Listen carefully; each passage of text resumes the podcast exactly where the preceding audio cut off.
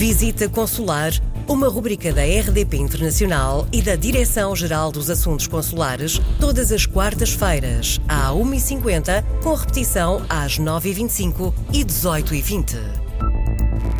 Bem-vindos a mais uma edição de Visita Consular. Temos estado a falar com o Diretor-Geral dos Assuntos Consulares, Embaixador Júlio Vilela, de uh, votação, porque estamos uh, prestes a ter eleições em Portugal, eleições nomeadamente legislativas, e uh, depois de termos falado daqueles que estão em deslocação, digamos assim, mas recenseados em Portugal, vamos hoje falar daqueles que residem no estrangeiro e lá estão recenseados.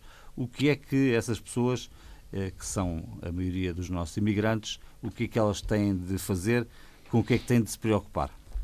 Multiplicamos por quase 5, portanto é uma grande responsabilidade para quem está, para quem está fora. É verdade que sim, e esperemos que as pessoas percebam o esforço que aqui está implícito uh, e que exerçam a, a sua vontade uh, e participem, ao fim e ao cabo, de uma forma respeituosa e, e cívica na vida política do país de onde são naturais e de cuja nacionalidade neste momento detêm, caso não tenham nascido em Portugal, mas o tenham feito no estrangeiro.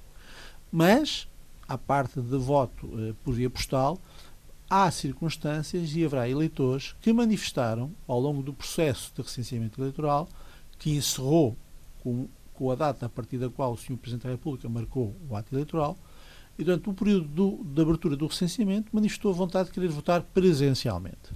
E, portanto, presencialmente significa que nos dias 5 e 6 de outubro estarão eh, em alguns postos consulares e diplomáticos, onde há cidadãos e eleitores recenseados para votar presencialmente, estarão disponíveis mesas de voto. E, hum. portanto, As mesas só existem onde houve manifestação de intenção de pessoas lá irem nesses dias 5 e 6. Portanto, tem dois dias, não um só, como aqui em Portugal, tem dois dias para o fazer, mas só abrem aquelas que têm uh, já essa manifestação de interesse. Exatamente, só irão abrir aquelas onde foi verificado que existem eleitores que, nos termos do caderno de recenseamento eleitoral já preparados e já prontos, decidiram e indicaram que queriam votar presencialmente. E nesses locais, que vão estar também devidamente sinalizados no sítio internet da Comissão Nacional de Eleições, o cidadão eleitor ou os cidadãos eleitores que disseram que querem votar presencialmente poderão deslocar-se e exercer presencialmente o seu direito de voto. Uh, só para termos uma noção daquilo que implica hoje em dia um, a alteração ou as alterações decorrentes eh, das decisões do Parlamento uh, e, da, e, da, e, da, importância que atribuímos ao exercício do direito de voto, uh, nós estamos a falar de 1,4 milhões de portugueses em 171 países, Uh, isto envolvendo uma uh, totalidade de cerca de 160 postos consulares envolvidos no processo eleitoral. Uh, vamos ter muitos, dezenas várias, de postos consulares abertos para o ato eleitoral. o número de pessoas que manifestaram a vontade varia de posto para posto, também consoante o número de pessoas recenseadas, e aquilo que esperamos é que efetivamente a eleição possa decorrer com normalidade, tanto por via postal como por via presencial. Uh, é importante aqui uma chamada de atenção para o voto postal. Uh, ao contrário daquilo que se pode pensar, e é importante que os portugueses tenham presente isso, uh, o subscrito que conterá o boletim de voto já está pronto para ser enviado por via postal. Portanto, certo. não vale uh, a pena pensarem em mandar selos. nem comprar selos, nem mandá-lo para o posto consular ou diplomático para este mandar para Portugal. Não, é o próprio eleitor que deve se encarregar disso e, por isso, o correio está todo pago tanto no momento da recepção, que era normal, mas sobretudo no momento da expedição. E, portanto, os boletins são mandados até Uh, vão, são mandados para uh, a administração eleitoral uh, em, em, Portugal, mas vão ser, obviamente, mandados diretamente para os eleitores para os seus, para os seus depois para os seus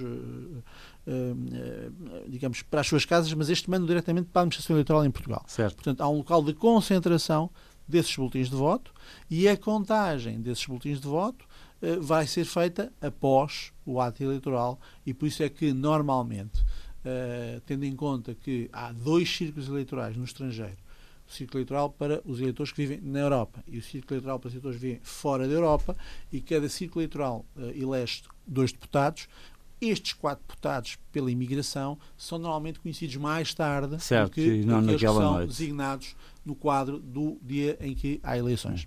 Deixe-me só fazer esta pergunta, pode ser apenas um detalhe, e acho que sei a resposta, mas até que data é que as pessoas podem pôr a cartinha no correio? As pessoas devem pôr a cartinha do correio logo, logo que a recebam. Isto é uma de voto, não há um prazo, mas é evidente que os boletins de voto têm que estar cá até eh, eh, o mais rapidamente possível. Eh, e, eh, Mas podem pô-la, por exemplo, dia 6? eh, como? Podem pô-la dia 6, que é o dia da, da eleição? podem pô-lo no dia 6, mas eu admito eh, que isso poderá, em países distantes, inviabilizar que o voto chegue a tempo. A data limite para a recepção dos boletins de voto é o dia 16 de outubro. Certo. Portanto, eh, quanto mais cedo, melhor. Portanto, Certo. não deixemos para o dia 6. Portanto, essa, é, essa é a marca, 16 Agora, de outubro, 16 de outubro eles têm que estar cá. Certo. Ou, ou têm que ter data de registro do correio entrado aqui, o mais tardar até 16 de outubro. Porque depois inicia-se o processo de contagem dos boletins de voto. E- Portanto, eh, significa que não devemos deixar para amanhã o que podemos fazer hoje. E, portanto, de preferência, antes de 6 de outubro, eh, devemos mandar o boletim de voto.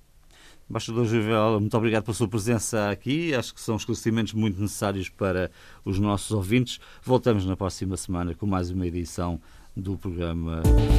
Visita Consular, uma rubrica da RDP Internacional e da Direção-Geral dos Assuntos Consulares, todas as quartas-feiras, à 1h50, com repetição às 9h25 e 18h20.